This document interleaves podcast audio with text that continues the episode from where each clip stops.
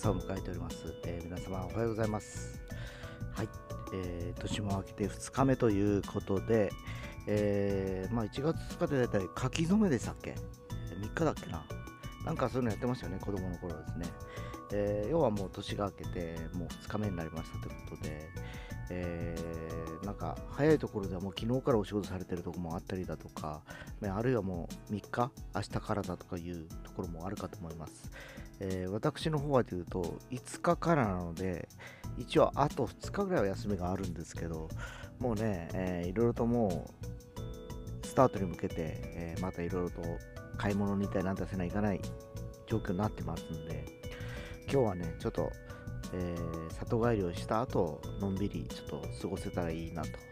え、思っております。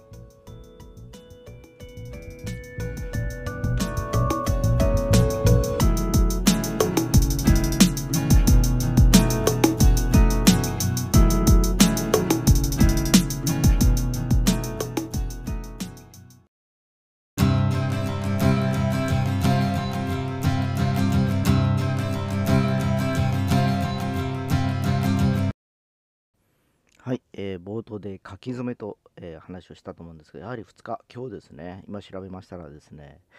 えー、正月の2日、えに、え年中行事の一つで新年になって初めて毛筆で字や絵を描くことを、え示すというふうに書いてあります。え書き初めか。何を書こうかな。曲でも作ろうかなとか あんまりね、字を書いたりとかね、えー、絵を描くという習慣がないんでですね、私の場合ね。じゃあ、書くものは何かって言ったら、この楽器使ってね、なんかこう、音楽を作るかいうことはありかなと思ったんですけど、そうそう、昨日かな、えー、昨年9月ぐらいにね、手に入れたギターをちょっといじってたら、ネックの調子があんま良くないですね。よーっと見たらですね。で、どうやらちょっといろいろと調整してみたところ、ちょっとうまく、あのー、まっすぐならないんですよ。ちょっとねじれ気味だったんで、えー、もしかしたら修理かな、あるいはもうまだ3ヶ月ぐらいしか使ってないんで、えー、返品で、えー、新品交換になるのかなっていう感じで、一応メールを問い合わせっていうか、販売元に送ったところでございます。まあそもそもやっぱそんな高いギターでもないので、まあそういうもんなのかなと思ったりはしてるんですけど、えー、ますますね、そんなのちょっと目の当たりすると、やっぱりあの、まあ、将来に、えー、後世にの残せるようなすごい一本を今年は手に入れ入れたいなと思ったりしたところでした。で、僕がやっぱ欲しが欲しいギターっていうのはマーチンっていうメーカーのギターでですね、えー、今誰もがね、えー、テレビとかで使ってると思います。D28 というモデルがあるんですけど、もう本当みんな使ってるモデルなんですけど、えー、非常にね、あのー、僕は高校時代、最初にこの音楽に出会った時からもすでにプロの方々が使ってたメーカーだったりするんですね。で、当時はね、えー、いろいろとインレーだとか、えー、要はあのー、飾り物がキラキラしてて、D45 っていうのがあってですね、これもう100万を超える、えー、モデルなんですね。で、友人が以前ヤマハのギター教室に当時ね、通ってて、たまに付き合ってたんですね、僕ね。で、その先生が使ってたギターが、その D45 カスタムモデルってやつ、100万ぐらいかな、当時でね。すごいなと、もう目、目の当たりするだけでもなんかすごくキラキラキラキラしててですね。俺もいつかこんなの買えたらいいなと思いながら、社会人になって、モーリスのそれのコピーモデルみたいなのを買って、今、もう約30年使ってるわけなんですけど、えー、もう60歳も目の当たり、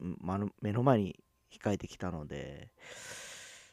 まあ、還暦までには、その D45 まではいかなくていいんだ。1個下の41が、えー、本命というか、僕的には41が本命なんですね。っていうのは、まあ、あの、要は、さっき最初に話した D28 モデルの、えー、装飾がギラギラついたやつなんですよ。で、D28 ってみんな使ってるんで、えー、もう一個上、D41 がいいなと思ったりしてて、まあ僕があの、当時ね、えー、いろんな聴いてたアーティスト、あとは今で言うと小袋だとか、ね、えー、福山さんも紅白で使ってたかな、この間。要はもうやっぱプロがやっぱり使うモデルなので、それが欲しいなと思うんですけど、それだ、それとても80万ぐらいします。はっきり言って。もう本当一生家宝になるようなギターだろうし、もしそれを手に入れたら今、さっき言った冒頭に申し上げた、えー、ネックの調整がどうのこうのとかね、えー、おかしいのどうのこうのっていう粗悪な感じはしないんでですね。やっぱり楽器は、えー、弾いて音を出すものなので、えー、値段に比例するんですよ。その要するに高い楽器っていうのは音がいい、あるいはその調整するのもそんなに手間がかからないと。で、逆に安い楽器は、特にギターにありがちなのが、えー、まともに音が出ない、ね、弾きにくい、えー、調整がもう頻度が高いという感じになるのかなと。で、結局、つどつどね、例えばね、個人でできない人は、楽器屋とかに持ってくじゃないですか。そしたら1回あたり5000円とかかかっちゃうんですね、やっぱ。ね、何かつ、あの、で、致命的にネックの調整とかになってくるともう2万とかかかってくるんですよ。で、そうなると、5万円のギターを持ってても、3回修理出したらもう10万なんですね。なんか、ね、そういう感じじゃないですか。で、こと5万円以下のギターに関しては、もうあの、使い捨てとまで言いませんけど、もうなんかそういう症状出たら、もうそこまでだとは僕は思ってるんですね。えー、だから今僕が手に入れた楽器っていうのはこれ貸し出し用なんですね。自分用で使うつもりはなくて、えー、今あのー、十字架の文化サークルの講師をやってるんですけど、その時に貸し出しの楽器がいるんですよ。で、今まで使ってた僕のギターも30年選手っていうのはこれ僕が使い慣れたギターなんですけど、えー、生徒に貸し出すギターもう一本必要だってことで、えー、手に入れたアイバニーズのアコースティックギターではあります。まあ、ここではっきり生徒に、えー、説明できるんですね。えー、このあの安いギターとこの高いギターの差は何でしょうって2つ握ってもらえばわかるというふうになるわけで、えー、実際やっぱり、えー、安いのはそれなりしかなくて、えやっぱ貸し出し用なんで、え弾きにくいというふうになっちゃうので、えもし楽器を買う前であれば、えちゃんとそういった部分を吟味して、え、購入と。値段で決して買ってはいけませんと。でもし値段で買うのであれば、え、僕も周りの連中にも言ってるんですけど、中古屋に行けと。ね。そしたら、4、5万の楽器が1、2万で買えたりするわけですよね。え、で、楽器というのは、特にアコースティックに関しては、あの、新品を買うよりも、誰かがこう、弾きこなした楽器の方が、絶対に音が良かったりするわけですよ。もう木が鳴ってるからですね、ある程度。で、それと調整も大体行き届いてたりするわけですね。新品で手に入れるよりかですね。えー、もっと言うとあと素材、材が良かったりする、えー、楽器が多い中、そういう楽器はもうすでにね、あのー、全然音の深さが違うので、新品で3万ぐらいのギターを買うんであれば、3万の中古を買えば倍のクオリティ、えー、が手に入ると。弾きやすさも含めてそうじゃないかなと思います。えー、実際ね、僕もあのよくハードオフとか行くんですけど、やっぱりたまに出物があるんですよ。えー、で、やっぱ2万円ぐらい出すんであればどっちを買うかなってやっぱ悩みますね。だ自分が使うんであれば多分間違いなく中古屋に行って2、3万のやつ手に入れるかなっていう感じなんでしょうけど、さっき言ったように人に貸すぐらいであれば、まあ3万以下ぐらいでいいかなという感じで手に入れたらさっきの案の定ネックの調子が悪いと。いうふうに、えー、まあ陥ってるので、まあこれ一旦ね、ちゃんとあの、あの修正して、ある程度使えるようになれば、えー、ちょっと弦を柔らかくしてテンションをちょっと下げようかなと思ったりはしてます。まあね、とはいえ、やっぱり、えー、値段のガットしかないのかなっていう気がしましたので、もしね、この年明けに楽器を始められる方、えー、お年玉お年玉だとか持ってる学生の諸君だとか、えー、あるいはちょっとボーナスでちょっと余裕あるから買おうという人は、絶対安いやつは買える。一番安いのは特にダメですね。買って多分3ヶ月で公開します。何これ、こういう音が出らないという。えー、実際僕の生徒のウクレレの生徒さんも最初に楽器を買う前に全部そういう話をした上でそれぞれが納得して購入して2年間納得して今使えてます。で、今その壁にぶち当たってるっていうのは、最初にソプラノサイズというスタンダードのウクレレを買ったことにより、えー、スケールが短いわけで高いところの、ね、ポジションが音が出せないっていうかね、えー、この辺を弾きたいんだけど音がないと届かないというところまでもレベルが上がってきております、えー、そうなると一つ上のコンサートサイズであったりだとかまあよく僕らもそうですけどもう僕もそうなんほとんどプロが使ってるのがテナーサイズで、えー、やっぱりソロも弾けるし、えー、後ろのカッティングもできるっていうのがもうギターに近いのがやっぱりテナーなんですね。えー、僕もあの一応ソプラノコンサートテナーっていうふうに持っておりますが、えー、テナー以外は全部貸し出し用です。えー、基本的に弦の種類も変えてたりだとか、えまあ、材質もそれぞれ違うというふうに分けてて、え弾いてもらうようにしてますので、まあ今年はね、えまた来週以降からスタートするカセロコですけど、いろいろと次のステージということで、ソロパートをやってもらう。え、やっていただければというふうに考えたりもしてますので、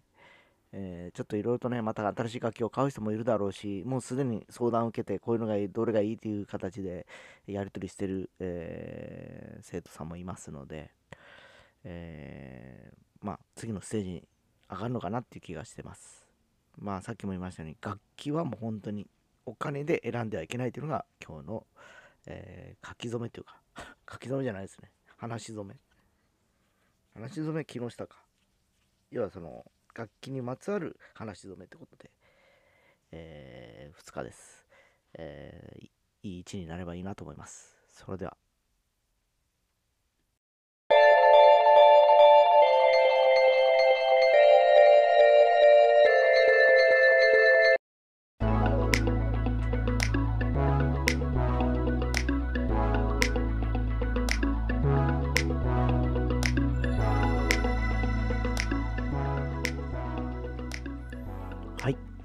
えー、今日ですね、家族の実家の方にちょっと帰省をする予定なんですけど、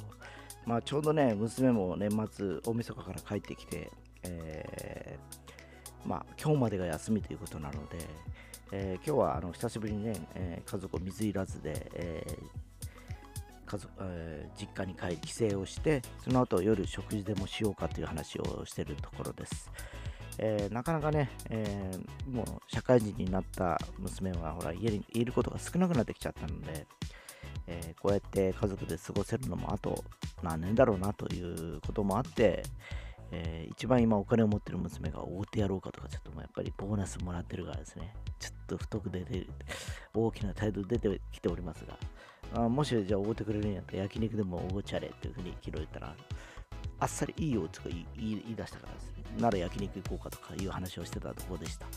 まあ、ただね、この三が日ね、もうどこ行っても多いんですよ。要はその寿司屋もそうだし、ファミリーレストランもそうだし、えー、ファーストフードもそうだし、スーパーもそうだし、えー、なんせあとはその神社の界隈のもう道がどこもどん詰まりという感じです。で、この後ね、南の方に行くんですけど、やっぱり太宰府エリアを抜けていかなきゃいけなかったりするわけで、あどうしようかなというふうに思ったりしてます。まあ昼ね、道中でもう軽めにおにぎりでも食べながら、コンビニはね、えー、比較的ね、どこもあのー、今多分稼ぎ時でしょうから、えー、で、車の中で食事しながら行くっていうのが楽かなと、おにぎりでも買ってね、